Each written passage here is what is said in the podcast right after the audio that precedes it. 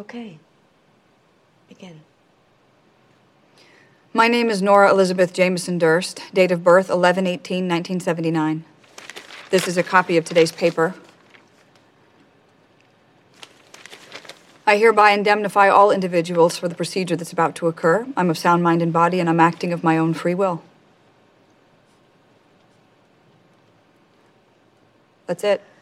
Stop Doe nou niet zo ontzettend onaardig. А я что должна делать? Something wrong? Nothing. It, uh, it's fine. What did she say? She wants you to do it again. Why do you want me to do it again? Because I do not believe you. Bienvenidos a un nuevo FDS Review, el programa de fuera de series en el que analizamos, comentamos, eh, destripamos, en muchas ocasiones adoramos una serie completa o una temporada de una serie de televisión. En esta ocasión es la tercera temporada de Leftovers, aunque evidentemente hablaremos al final un poquito de, cuál ha sido nuestra visión de la serie completa de estas tres temporadas de esta. Y yo ya voy a balanzo, maravilla de serie que, nos han traído todo su equipo creativo. Y para hablar de ella tengo ni más ni menos que Valentina Moriño. Valentina, ¿cómo estamos? Hola, ¿qué tal? ¿Cómo estás? Con muchas ganas de hablar contigo de Leftovers. Muchas, muchas, muchas ganas, como tantas como tengo de hablar también con ella, con Marina Sus. ¿Cómo estado, Marina?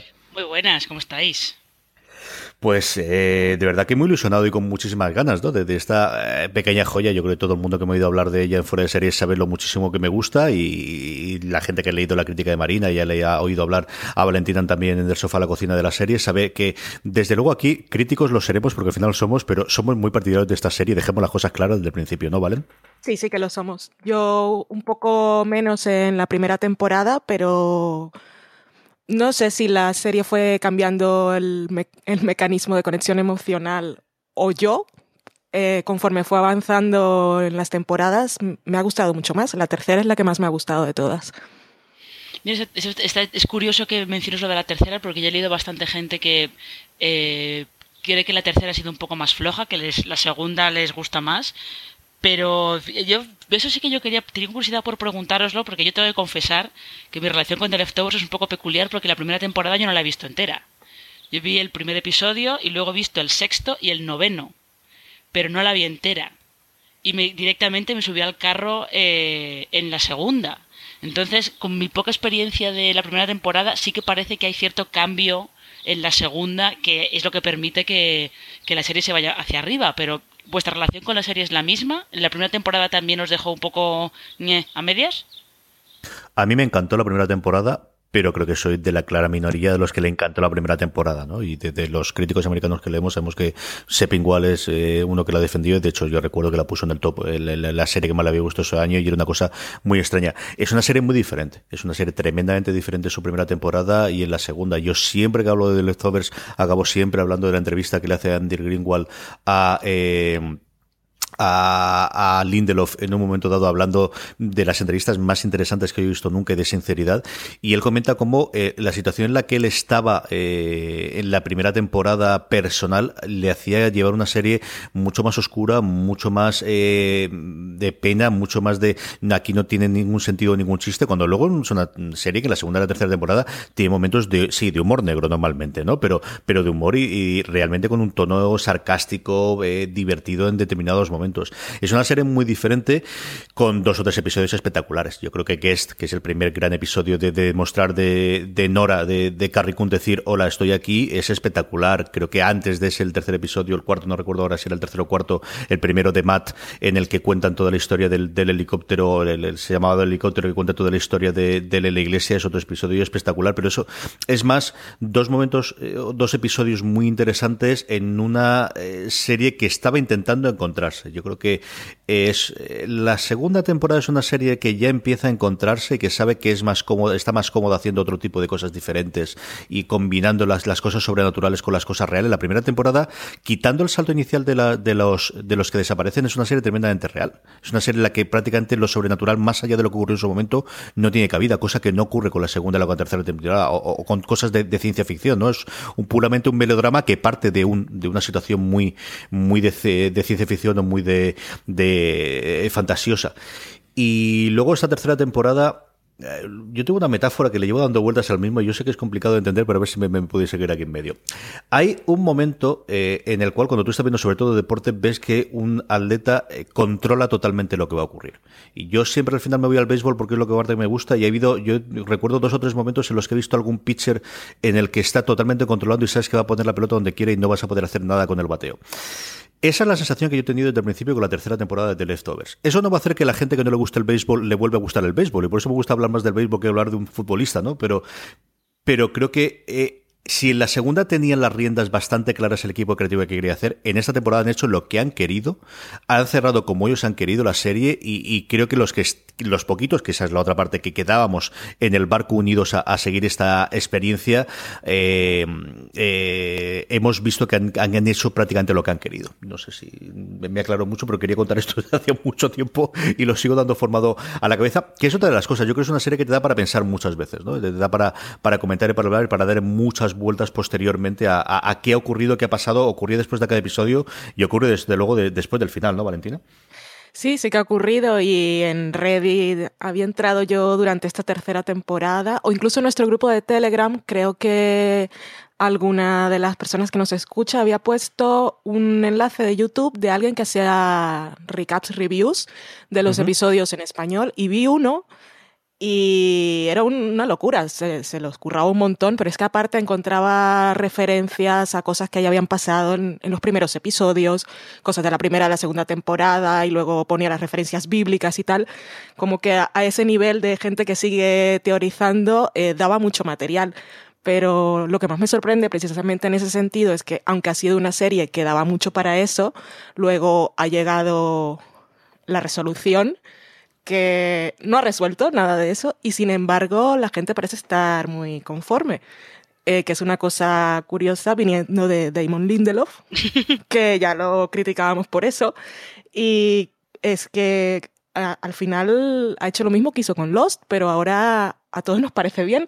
No sé si es que hemos madurado o es que los espectadores de Lost no son los mismos de The Leftovers, porque es una serie mucho más minoritaria. Yo también creo que es que The Leftovers desde el principio... Eh, a ver, yo sobre la reacción social de perdido siempre estoy discutiendo un montón con todo el mundo, pero es verdad que The Leftovers desde el principio te decía que no te iba a explicar qué había pasado. No te iba a explicar dónde se había ido ese 2% que había desaparecido. No te iban a explicar eh, cuando, por ejemplo, a Kevin empieza a pasarle todo lo que le pasa en Jarden, no te iban a explicar si lo que le estaba pasando era real o no, o por qué le estaba pasando todo eso que le estaba pasando. Como desde el principio es una serie que te ha dejado claro que no te va a dar respuestas, que está más construida sobre el misterio de lo que está pasando, pues los espectadores aprendieron a no exigírselas. Que sin embargo con Perdidos es cierto que dentro de la construcción de la serie estaba un poco también incluido lo del te vamos a resolver cosas. Eh, y los espectadores le exigían que resolviera esas cosas. Yo creo que la diferencia está más ahí que en que los espectadores hayamos madurado, porque creo que no, hemos madurado nada. Si The Leftover también hubiera, hubiera prometido respuestas, después de este final la habría crucificado todo el mundo.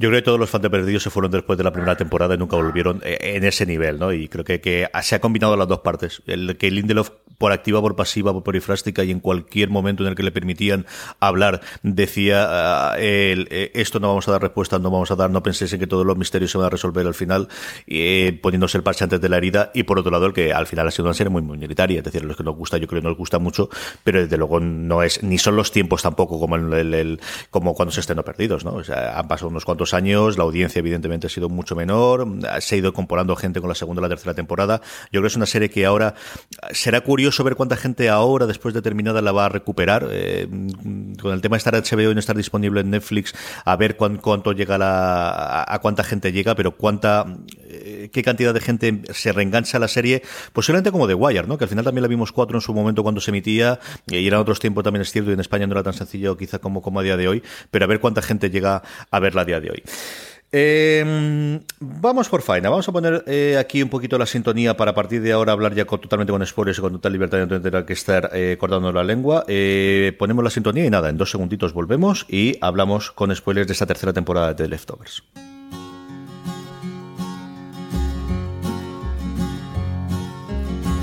Everybody is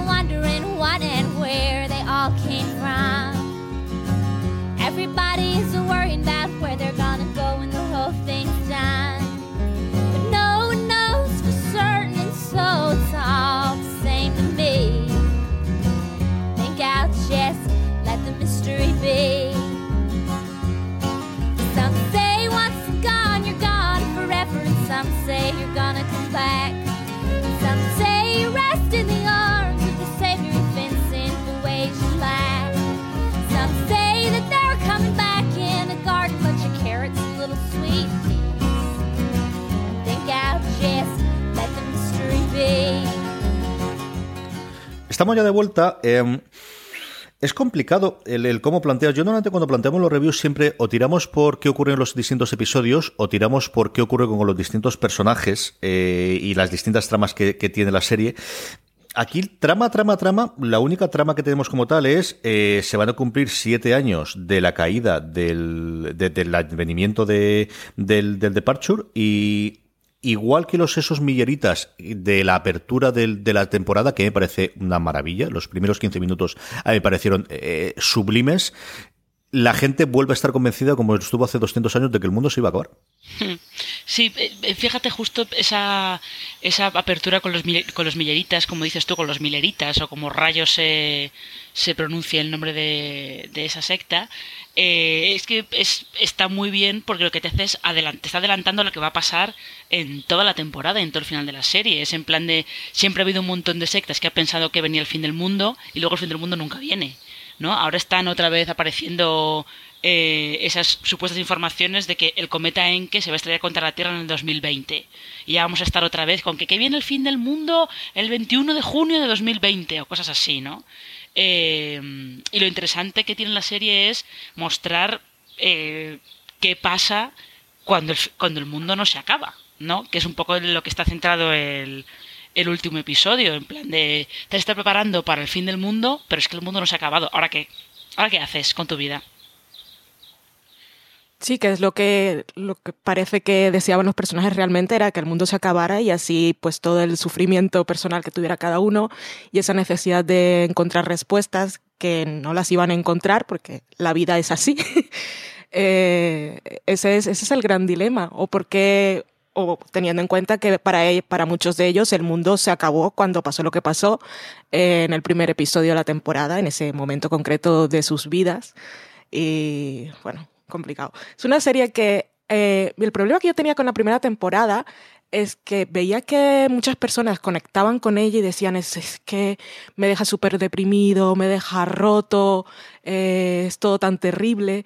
Y yo la veía y no sentía esa conexión, solo sentía que era una serie como muy intensa.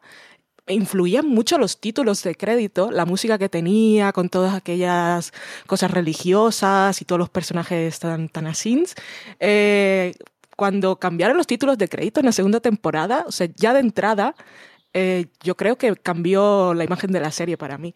Nunca he llegado a deprimirme con ella, pero he sentido que el- los conflictos de los personajes me quedaban más claros. Sobre todo el de Matt, a mí el, episodio de la primera temporada, que gusta mucho, a mí no, no me gustó, no me funcionó demasiado. ¿Tú lo viste, Marina? Me decías que solo habías visto tres episodios de la primera. No, el de, el de Matt no lo he visto. Eh, o sea, yo realmente eh, vi esos capítulos por insistencia de, de, de Pera Solá, que es mi compañero en Yo Dispara JR, que él quería hablar de la serie y me decía, aunque no la veas, no ves la primera temporada entera, por lo menos el sexto lo tienes que ver. Sí, el sexto es. Bueno, y al final.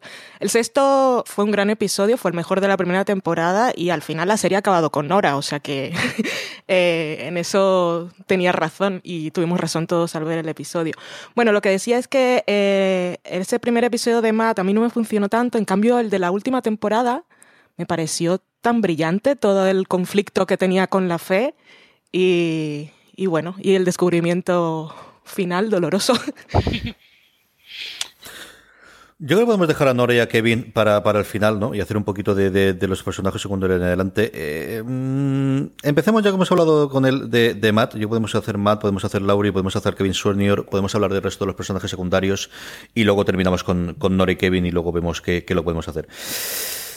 ¿Te ha gustado el arco de Matt en esta temporada, Marina? Eh, ¿Te ha parecido interesante? ¿Qué, ¿Qué, te ha parecido? No, a mí me ha parecido muy interesante, porque Matt te lo presentan, en la segunda temporada también, te lo presentan como alguien que está muy obsesionado con...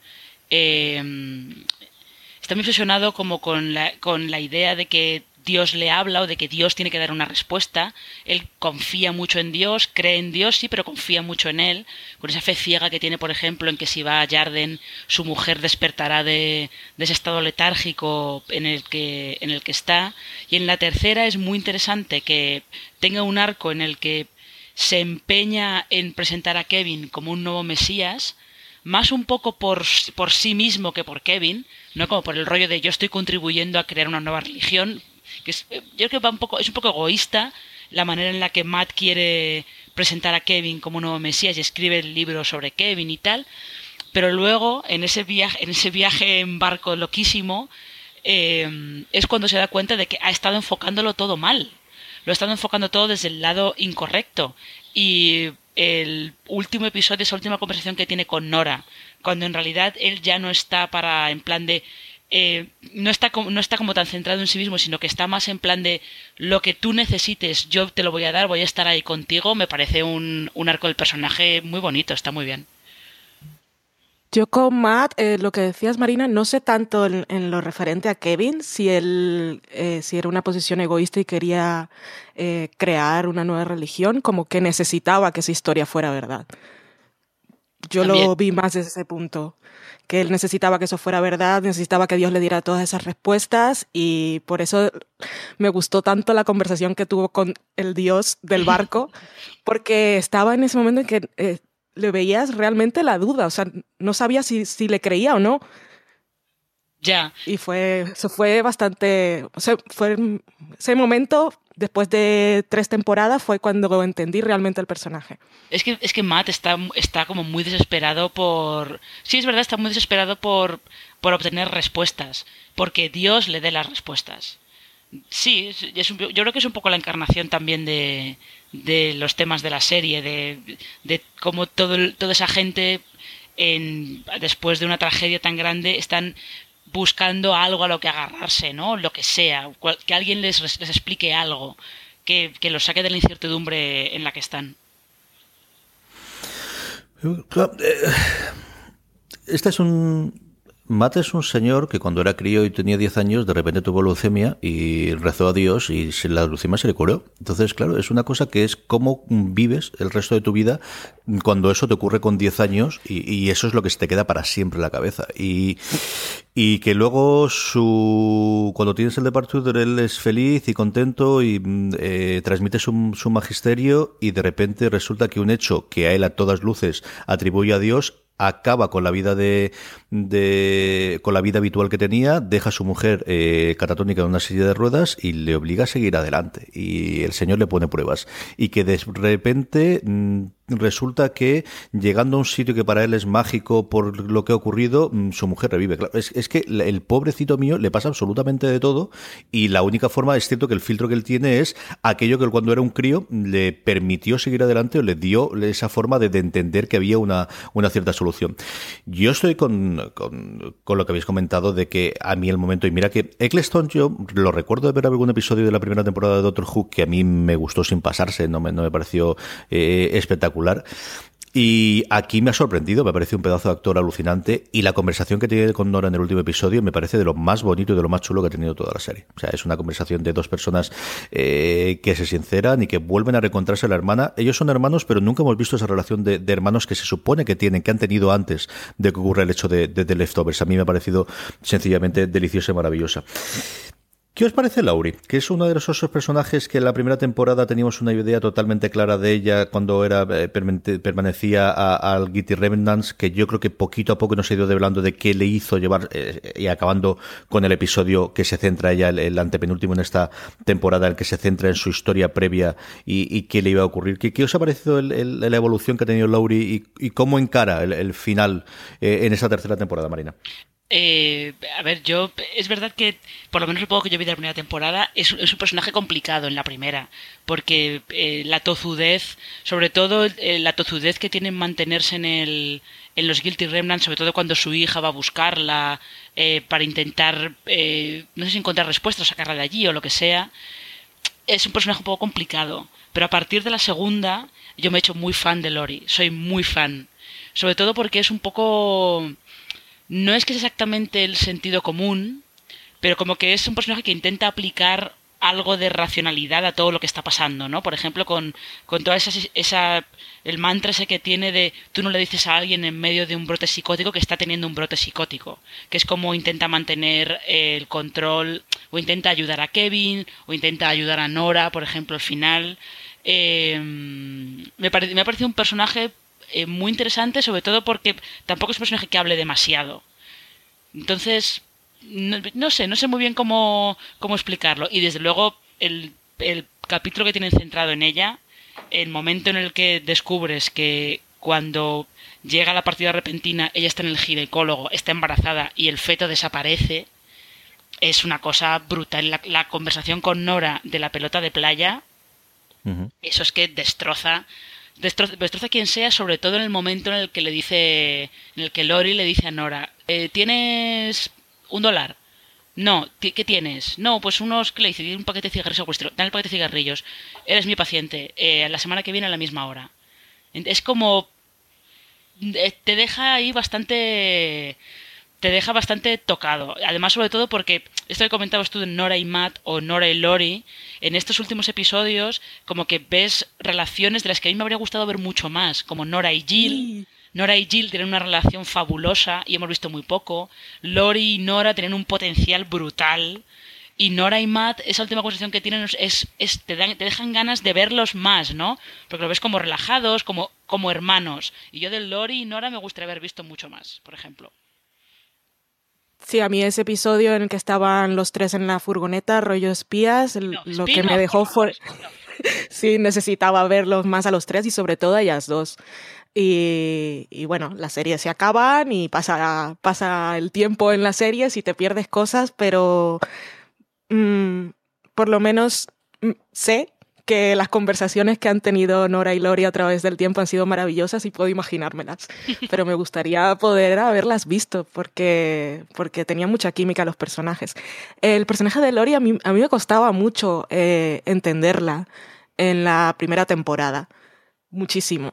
Eh, y luego, aunque ya sabía lo que había pasado en el momento que estaba en el ginecólogo, una vez más fue en la tercera temporada cuando realmente entendí su, su conflicto emocional, porque ya el, matrimonio con Kevin estaba tal que así, y ella en realidad no quería ese niño, pero es que precisamente no tener ella la opción de decidir qué hacer con respecto a eso, sino que simplemente desaparece.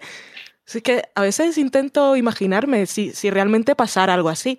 Bueno, que al final es una metáfora de cualquier muerte inesperada de un ser querido, un accidente, lo que sea, pero imaginaos que realmente un día, ¡puf!, desapareciera la gente. Como en los títulos de crédito de la segunda temporada, que siempre veo, hoy los niños que van por el túnel y se ha desaparecido la madre.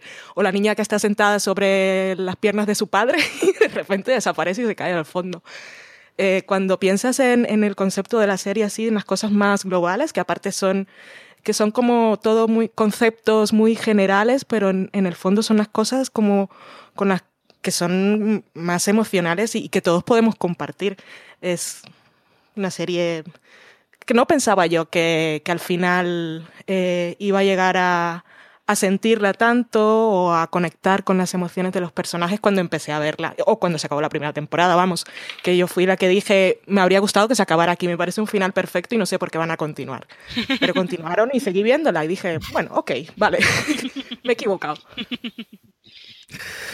Yo eh, hablaremos ahora de, de, los dos personajes principales, pero yo creo que de los recuerdos que siempre tendré de, esta serie, pasen los años, es la conversación que tiene. Eh, el episodio centrado en Laurie y la conversación que tiene con Kevin en, el porche. Marina y yo, ahora que estamos recopilando, estamos eh, volviendo a ver todos los episodios principales de, Juego de Tronos. Hablamos mucho de cómo de Juego de Tronos las batallas son y, y alucinantes, pero cuando se juntan dos personas en una habitación es alucinante. Aquí no es una habitación, es en un porche, pero esa escalada de la conversación en la que se van contando mentiras que se habían ocultado, mejor dicho, verdades que se habían ocultado Sí. el uno al otro, hasta llegar es de las cosas más alucinantes que yo he visto a nivel de actuación y evidentemente a nivel de guion en mucho tiempo. Y mira que esta serie tiene dos o tres momentos, especialmente el final que, que también se recordarán, pero a mí ese recuerdo de quedarme con la boca abierta, de, de- de la- el nivel de sinceridad y el, ni- el cómo lo transmiten ellos de que en todo momento lo crees, me pareció alucinante. Mm, Sí, no, no, es, es, es un escenón. Es, es- es un- es una gran escena. Lo mismo que el momento en el que está Kevin en, en Sydney, en Melbourne, perdón, y empieza a ver a Ivy. Y él empieza como, está muy obsesionado con que está viendo a Ivy y de repente tiene un momento, como un momento medio de lucidez de igual me lo estoy imaginando todo. Y la llama a ella, ¿no? El, el recurso que tienen todos los personajes de cada vez que están en crisis, llamarla a ella, como utilizarla ya de constante, un poco, utilizando terminología de, de perdidos, eh, es muy interesante porque ella siempre no les dice realmente gran cosa, ¿no? Utiliza, un- eh, utiliza un poco sus armas de, de psiquiatra, pero sí que les ayuda como a ver en plan de, bueno, pero tú esto, sí lo estás viendo, pero tú te das cuenta de que esto que me estás contando no puede ser que no es no es lógico, no es racional y consigue que consigue que Kevin vaya viendo un poco la realidad de lo que le está pasando. Por eso digo que me, parece un personaje eh, muy interesante al final. Y cuando vemos, no recuerdo qué episodio es, este de la tercera temporada, bueno, después de todo lo de Nora y que parece que están hablando de cuáles son las 100 formas de morir y la vemos que está en la lancha y que va a ser submarinismo. Ya. Eh, ¿Pensasteis que al final, después de ver el episodio, se vea suicidado o no? Yo pensé que no, pero que no la volveríamos a ver en toda la serie. Yo estaba convencido de que lo cerrarían así, lo dejarían totalmente abierto y ya imagínate lo que hay. El, el que volviésemos a verla en el último episodio a mí me sorprendió mucho eso. Sí, a mí también. Yo también pensaba que incluso, aunque ella no se hubiera suicidado, eh, que no volveríamos a verla, que iban a dejarlo así, ambiguo. En plan de, bueno, tú piensa lo que quieras. Piensa si siguió, hizo caso, siguió el plan de Nora o, o al final no. Yo pensaba que sí, pero cuando apareció en el último episodio me pareció lo más lógico del mundo, porque justo había recibido antes la llamada de, de los hijos y, y bueno, verla con los nietos y que seguía hablando con Nora. Al final es todo como, como ponía Marina en su crítica, amor. Sí, sí, sí, sí. Sí, no, ahora me imagino que ahora cuando hablemos de los personajes principales eh, comentaremos eso, pero a mí me parecía muy interesante que eh, Lindelof dijera que, que al final ellos han visto un poco la serie y han visto un poco el final como una historia de amor directamente.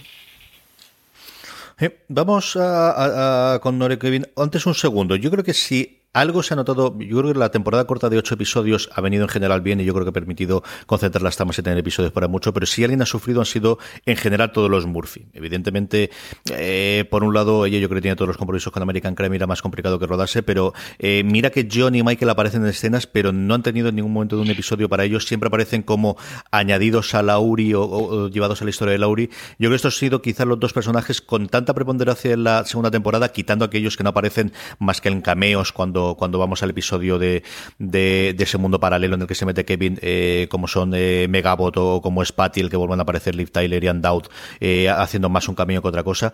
Pero yo creo que sí que los, eh, si algo lamento o echo de menos o quizá podía tener un, poquito más en una temporada de 10 episodios tradicional como habéis sido hasta entonces, eran el resto de, la familia Murphy que tanta importancia tuvieron en la segunda temporada. Michael sobre todo, porque Michael, en esa tercera temporada especialmente, Michael siempre ha parecido... eh, sí, daba la sensación como que él seguía, le seguía la corriente a su padre y a Matt, pero como que nunca, nunca estuvo demasiado convencido de lo que estaban haciendo, que se ve luego, se ve luego al final, cuando empiezan con esta obsesión que tienen de vamos a ahogar a Kevin para que él nos ayude a, a impedir el diluvio, a impedir el fin del mundo, y Michael nunca está muy convencido de, de que eso vaya a funcionar, no está convencido de que realmente eh, vaya a servir para algo, de que estén haciendo lo correcto, ¿no? Es un, es un personaje que es verdad que habría estado bien ver un poco más de él, que le hubieran dado un poco más, un poco más de cancha, pero es verdad que no, no tenían más tiempo, claro. Sí, tienes razón, me habría gustado ver más de él. De todas formas, lo poco que vimos de Regina Kino, el personaje de Erika, en aquel momento creo que era el final de un episodio, que estaban ahí saltando en el Como elástica, en la sí. cosa esta inflable, sí, con, con Nora, era tan bonito desde el punto de vista, bueno, lo que, lo que representaba emocionalmente para los personajes, pero visualmente, cinematográficamente o televisivamente, eh, era, era una escena como muy evocadora, muy bonita. La cinematografía es espectacular en toda, en toda la temporada y sobre todo cuando vamos a Australia, el episodio centrado en, en, en Kevin Senior es una verdadera maravilla de colores y de, de, de, de, prácticamente que tocar la tierra australiana, ¿no? Es una cosa que, que sí que podemos comentar después, eh, me parece brutal. Eh, No, de ese episodio hay que hablar, porque fue, fue, fue el episodio de la temporada en que me di cuenta que, la, que estaban jugando también con el tiempo en la narración. Sí. Y parece que la historia del, del, padre de Kevin estaba aislada de todo y al final cuando lo reúnen con la mujer esta que iba matando Kevins por la vida, que me pareció la historia más trágica del universo cuando nos cuentan lo de sus hijos. Es que yo, yo todavía pienso en ello y se me pone un poco la piel de pollito, que digo yo, porque es que es, es impresionante. Ya, sí, para parte del capítulo de Kevin Senior, yo confieso que me pareció muy divertido. A mí me pareció muy divertido. Toda la, visita de Kevin a Christopher Sunday y toda la, toda la cosa de te arreglo el aire acondicionado y no sé qué. Vale que es, es, un humor un poquito negro y un poco tal, pero me pareció muy divertido. Igual que todo el truco que han tenido de cambiar los títulos de crédito, cambiar la sintonía de títulos de crédito en todos los capítulos, me parecía de lo más divertido del mundo. Yo he sido muy partidario. Yo sé que gente a la gente no le ha gustado absolutamente nada. A mí me ha gustado mucho esa parte. Y yo confieso en ese episodio cuando se le caía encima del aire acondicionado. Yo sé que está fatal, pero yo me reí un montón. Es muy divertido. O sea, de, verdad que me descojoné. O sea, el slapstick sigue funcionando desde principios del siglo XX por alguna cosa. Y es que era muy divertido. Y sí, luego el pobre hombre fallece con esas cosas. Pues que le vamos a ver. Gracias a que es una serie de televisión. Nora y Kevin, Kevin y Nora, eh, los comentamos juntos. Empezamos con Kevin, acabamos con Nora, que al final es la verdadera protagonista de la serie. ¿Qué hacemos? Eh, empecemos con Kevin, porque Kevin además es, lo, justo lo que tú dices. Esto es muy interesante porque Kevin es el protagonista nominal de la serie, es el que empieza siendo el protagonista de la serie, porque eh, empezamos a conocer el mundo de The Leftovers a través de él, y a través de su familia, la, la relación que tiene con su exmujer, con sus hijos y tal.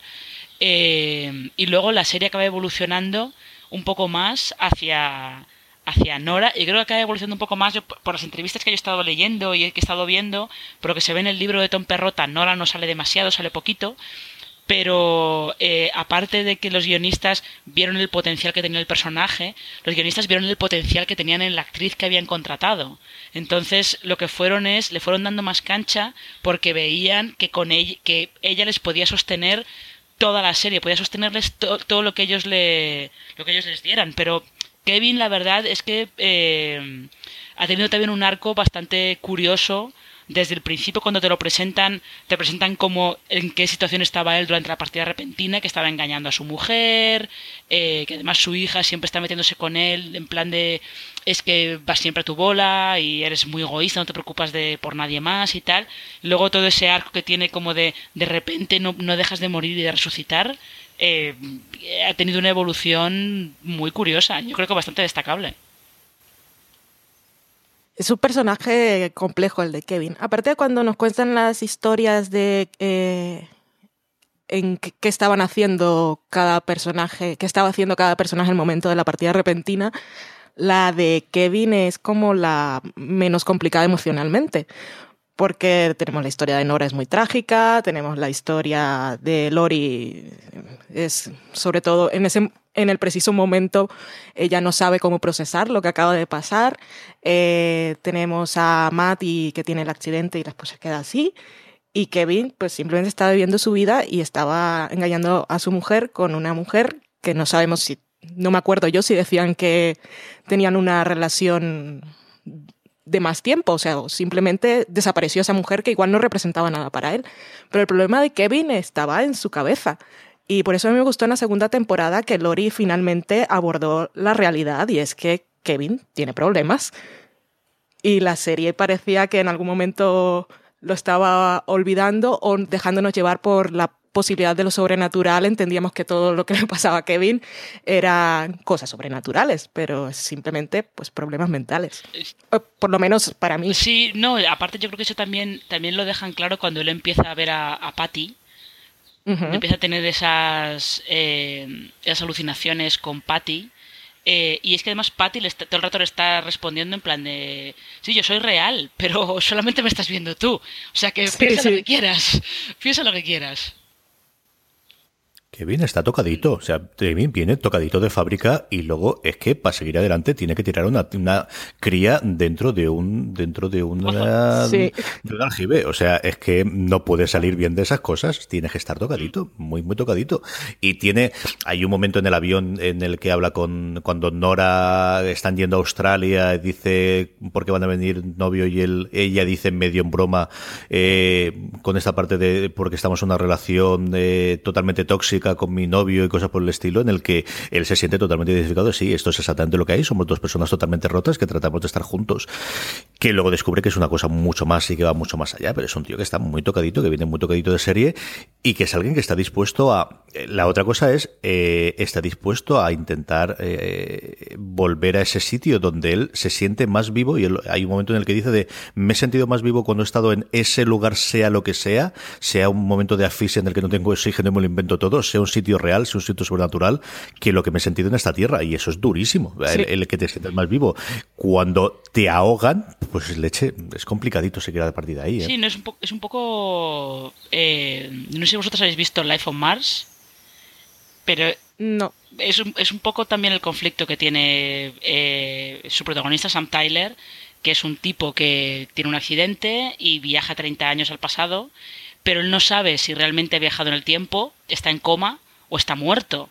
Y se pasa toda la, toda la serie intentando decidir si realmente quiere volver a su tiempo o él se siente mejor, se siente más vivo en esa otra realidad 30 años en el pasado, ¿no? Que es un poco es un poco la, la mismo dilema de, de Kevin y todos esos viajes que hace Kevin, ese esos, ese limbo en el que él es como Jason Bourne, otro spin-off que yo vería ya mismo, el de Kevin como asesino internacional directamente. Sí, sí, sí, sí. sí. Eh, claro, él tiene que decidir si todos esos viajes, eh, ¿por qué se siente más vivo ahí? ¿Por qué siempre está diciendo, no, no, yo quiero volver a casa, quiero volver a casa? Que es lo que le pregunta a Patty constantemente en el último, en el último viaje. Le dice, pero tú qué quieres hacer de verdad? Sí, quiero volver a casa. Vale, sí, pero tú qué entiendes por eso? ¿Qué entiendes por eso? Y si quieres volver a casa, ¿por qué no haces más que venir aquí? O sea, es eh, realmente eh, tiene una, evolución muy interesante, además, sin, que sea un personaje que, que te deje verlo todo, ¿no? Porque tampoco ha sido un personaje muy transparente, ha sido también bastante bastante críptico, ha sido bastante ambiguo con, con todo lo que le estaba pasando. Nora, Nora, Nora, Nora, Nora. Eh, es que me quedo sin palabras, así que no hay mucho más. Yo aquí tengo las dos partes. Primero, yo tengo una debilidad absoluta y total por Carrie Coon. O sea, y hay actores y actrices sobre lo que ocurre esto, de cualquier cosa eh, que vayan a hacer me va a gustar. Y me ocurre con ella. A mí me, pasó desde el primer momento que la vi, especialmente cuando vi Guest, invitado, creo que recuerdo que es el doblaje de- del episodio, el, sexto episodio de la primera temporada.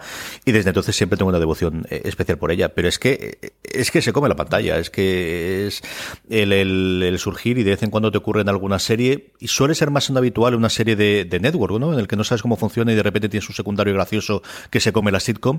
Y aquí se va haciendo con la serie, se hace el final de la primera temporada, se hace desde luego la segunda temporada con ella. Y al final es la historia de, de Nora y Kevin más que la historia de todo el mundo, la historia de Kevin, el- lo que ocurre al final, ¿no? Y, y de hecho, el final, el último episodio, mm, todo gira alrededor de ese monólogo que ya suelto en los últimos cinco minutos, que es el que te va a dar la paz o no para, para verlo. Pero antes has tenido la escena con Matt, pero antes has tenido la despedida con Laurie, pero antes has tenido todo el resto de, escenas que ha tenido Nora y antes ha tenido pues esta escena que recuerda a la mosca y que recuerda a tantas películas de ciencia ficción de serie B de meterte en un sitio y a ver qué ocurre con esto. Mm. Eh, fíjate, yo ahora que estabas tú hablando lo de que decías que tenías debilidad por Carrie Coon, yo recuerdo que resultaba bastante curioso eh, ir al cine a ver Perdida, que ella tiene un, perso- un personaje secundario, porque es la hermana del personaje de Ben Affleck, eh, pero era curioso haber visto Perdida después de haber visto un par de episodios de, de The Leftovers, sobre todo porque en Perdida sí tiene un personaje secundario, pero...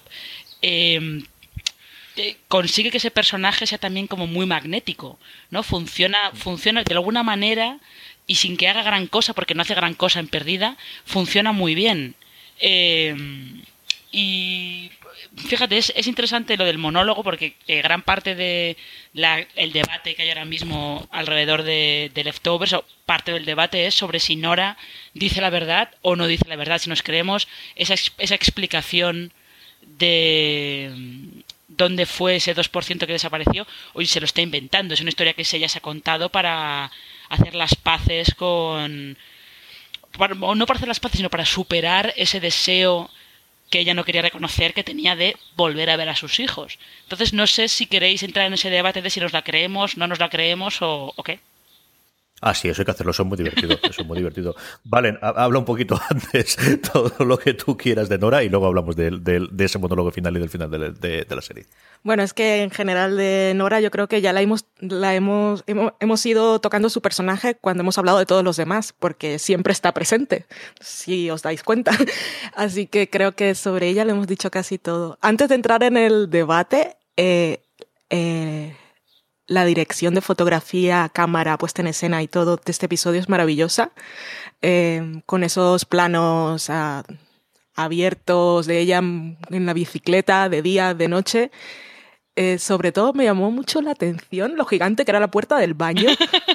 ¿Os fijasteis que parecía una hobbit? Sí. Y yo dije, qué Sí, sí, raro esto, esto era súper raro dentro de todo el episodio. Pero yo, yo creo que podemos entrar en el, en el debate directamente. Bueno, me, me mojo yo si queréis. Dale, dale. Creo que, que ah, antes de antes de decir lo que pienso o lo que he decidido pensar o elegido pensar con respecto a lo que me ha contado la serie sobre el personaje, creo que lo más importante es que eh, no es realmente importante para ni para el personaje ni para ella con Kevin ni para nosotros como espectadores que sea que haya sido cierto o no porque en este último momento ella ha encontrado esa reconciliación con esa parte de su vida. Así que creo que eso es lo, más relevante de todo a nivel emocional. Ahora, yo soy de los que piensa que en realidad eh, ella no fue a ningún sitio mm, por varias cosas. Primero porque la serie decide no mostrármelo, sino contármelo. Y la serie ha mostrado muchas cosas, incluso eh, hablando del personaje de Kevin, cuando cree que encuentra a Ivy, la serie nos dice no era Ivy. Entonces, que hayan elegido no mostrarlo me parece, me parece una señal. Todo esto eh, dejo claro que la serie no está diciendo nada concreto, sino que realmente ha querido dejarlo ahí para que cada uno de nosotros elijamos lo que nos hace sentir mejor. Eh, pero también lo creo porque ella no va al funeral de Matt y aunque la historia esa cubre esa parte porque no estaba, eh, creo que toda esa conversación que tiene con él eh, y que le dice que es la chica más valiente del mundo, eh, y él es la única persona que sabe lo que pasó o no pasó ese día, si ella salió de allí, eh, de alguna manera eh, hizo que ella no quisiera, o sea, yo creo que al final ella ha roto la relación con Matt, porque es que la veo en ese futuro demasiado triste, deprimida y miserable como para que esa reconciliación con ese momento de su vida realmente hubiese pasado. Y luego hay una cosa que contaba, ayer grabé del sofá a la cocina y hablaba de leftovers, y hay una cosa un poco más tonta, pero cuando en la, en la ficción plantean que hay una cuenta atrás, a mí me gusta contarla mentalmente. Eh, sobre todo porque luego te hacen las cosas de que cortan escenas y luego vuelven y yo, a ver, yo estaba contando que han pasado 30 segundos y me estás ampliando el tiempo. Y en este caso yo lo que quería era saber si yo podía aguantar la respiración 30 segundos, una tontería como cualquier otra. Porque parece poco tiempo, pero luego digo, igual no aguanto. Y cuando eh, ya estaba subiendo el nivel del agua y Nora se supone que tenía que aspirar para mantener la respiración, yo hice lo mismo, hice un sonido y ella, el sonido que hace es... Cuando cortan es de stop. O sea, yo creo que lo que pasó es que ella se arrepintió. No es que la máquina no funcionara, sino que se arrepintió en el último momento. Y por eso está tan triste al final. Y también os dicen lo de la, la monja que dice, "Mm, pues la historia sí es más bonita. Y es una cosa que es mejor. Historias que nos contamos a nosotros mismos. Pero eso, aparte de todo lo que haya pasado en esos años, al final se ha encontrado con Kevin, al final le ha contado esa historia, él le dice que le cree y se cogen de la mano y todo es maravilloso. Así que en realidad no me importa si pasó o no pasó. Es que eh, eh, de verdad no es importante si nos creemos a Nora o no nos creemos a Nora. Yo creo que emocionalmente sí que nos creemos todos a Nora. Sobre todo por eso que le dice Kevin de, no, yo sí que te creo porque estás aquí.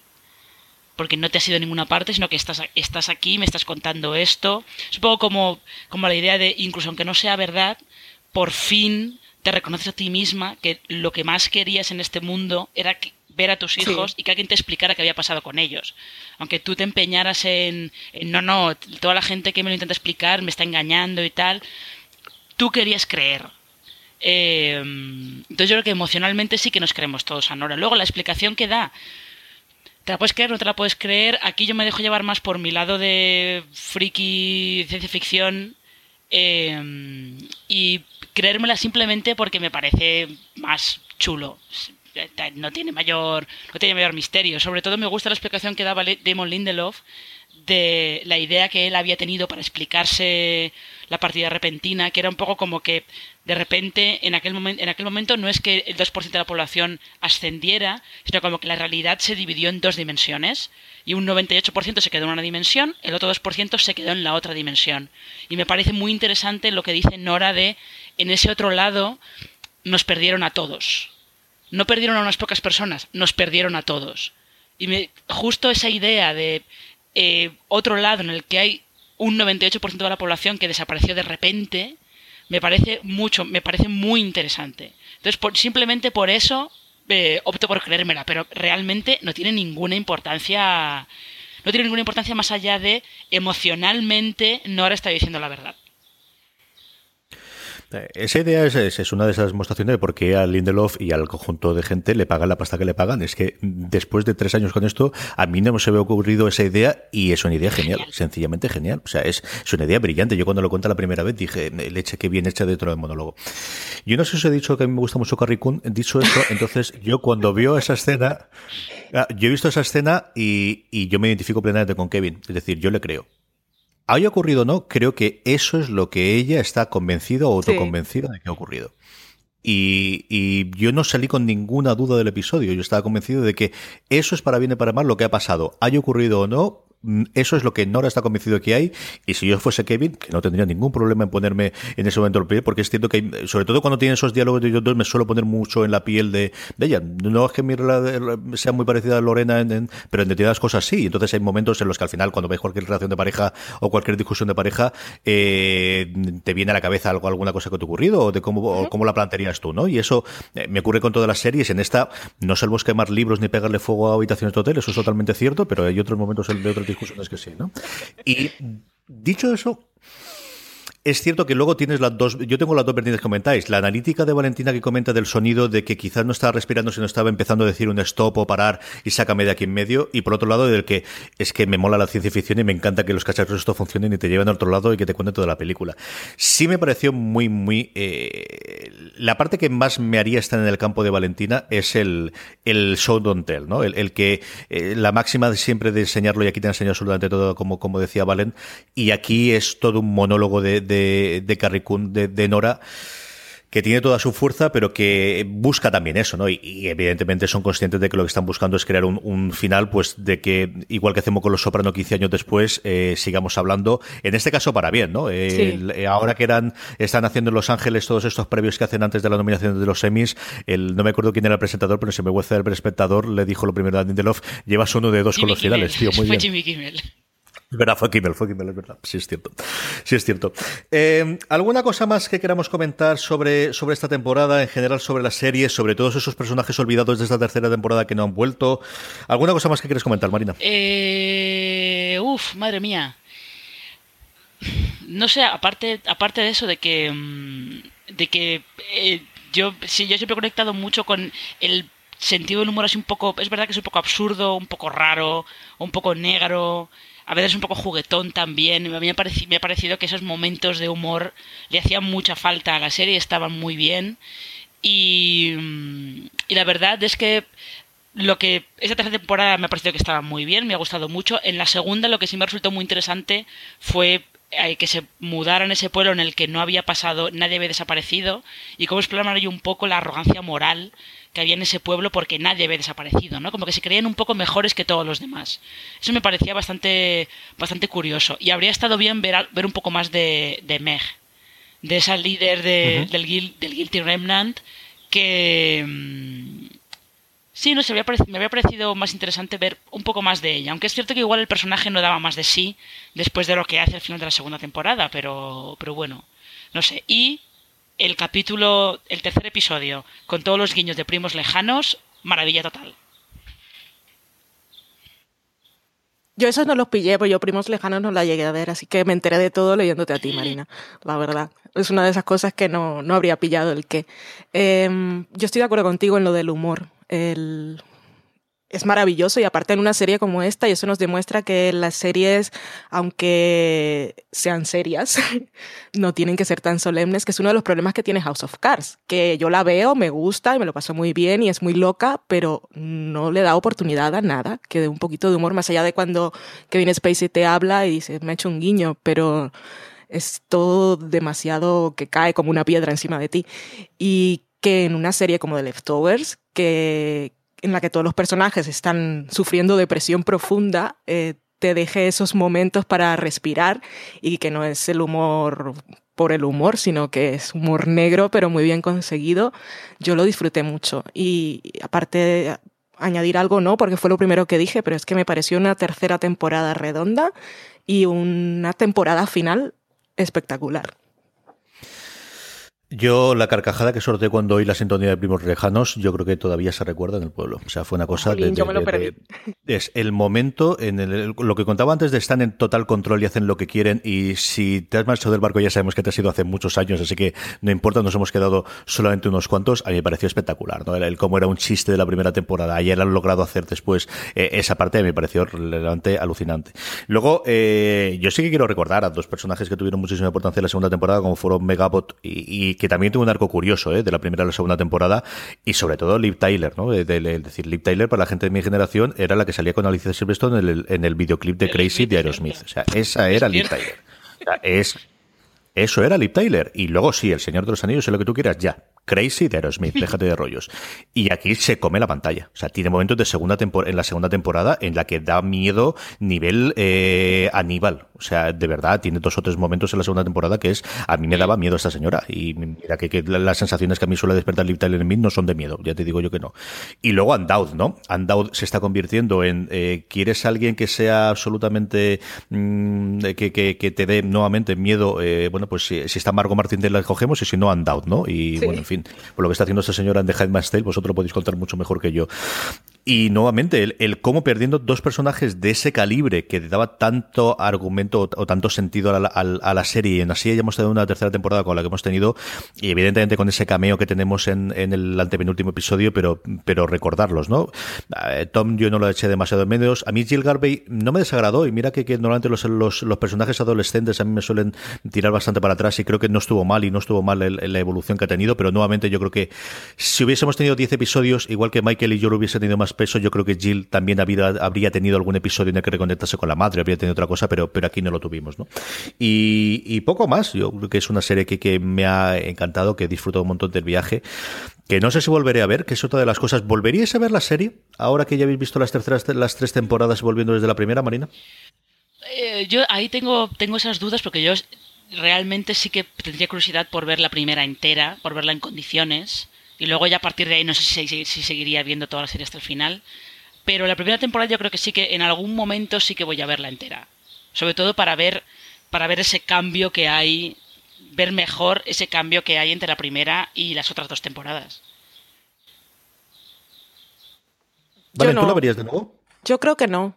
Por lo menos no, no por ahora. No siento la necesidad de, de revisionarla. Y si lo hiciera, me saltaría la primera temporada.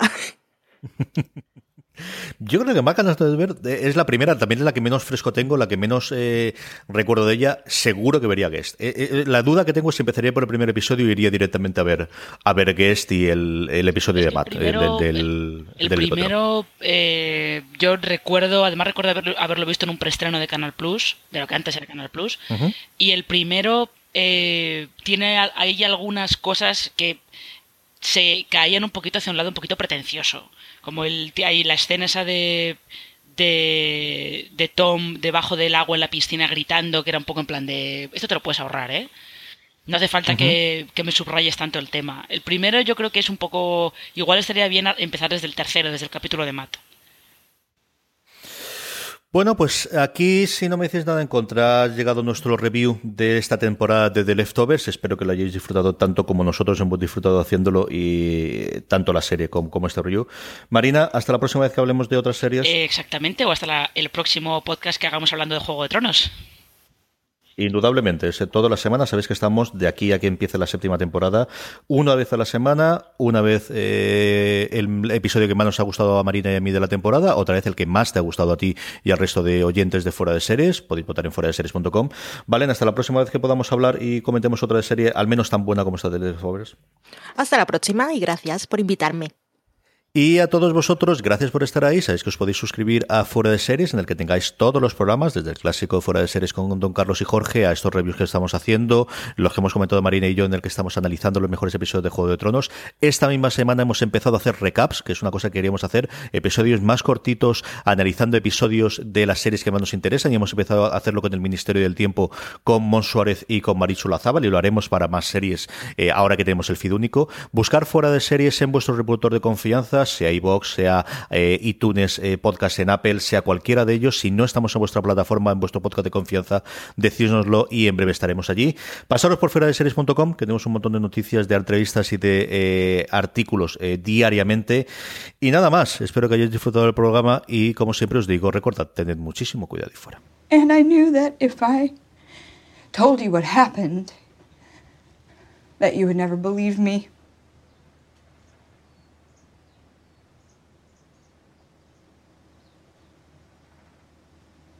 I believe you.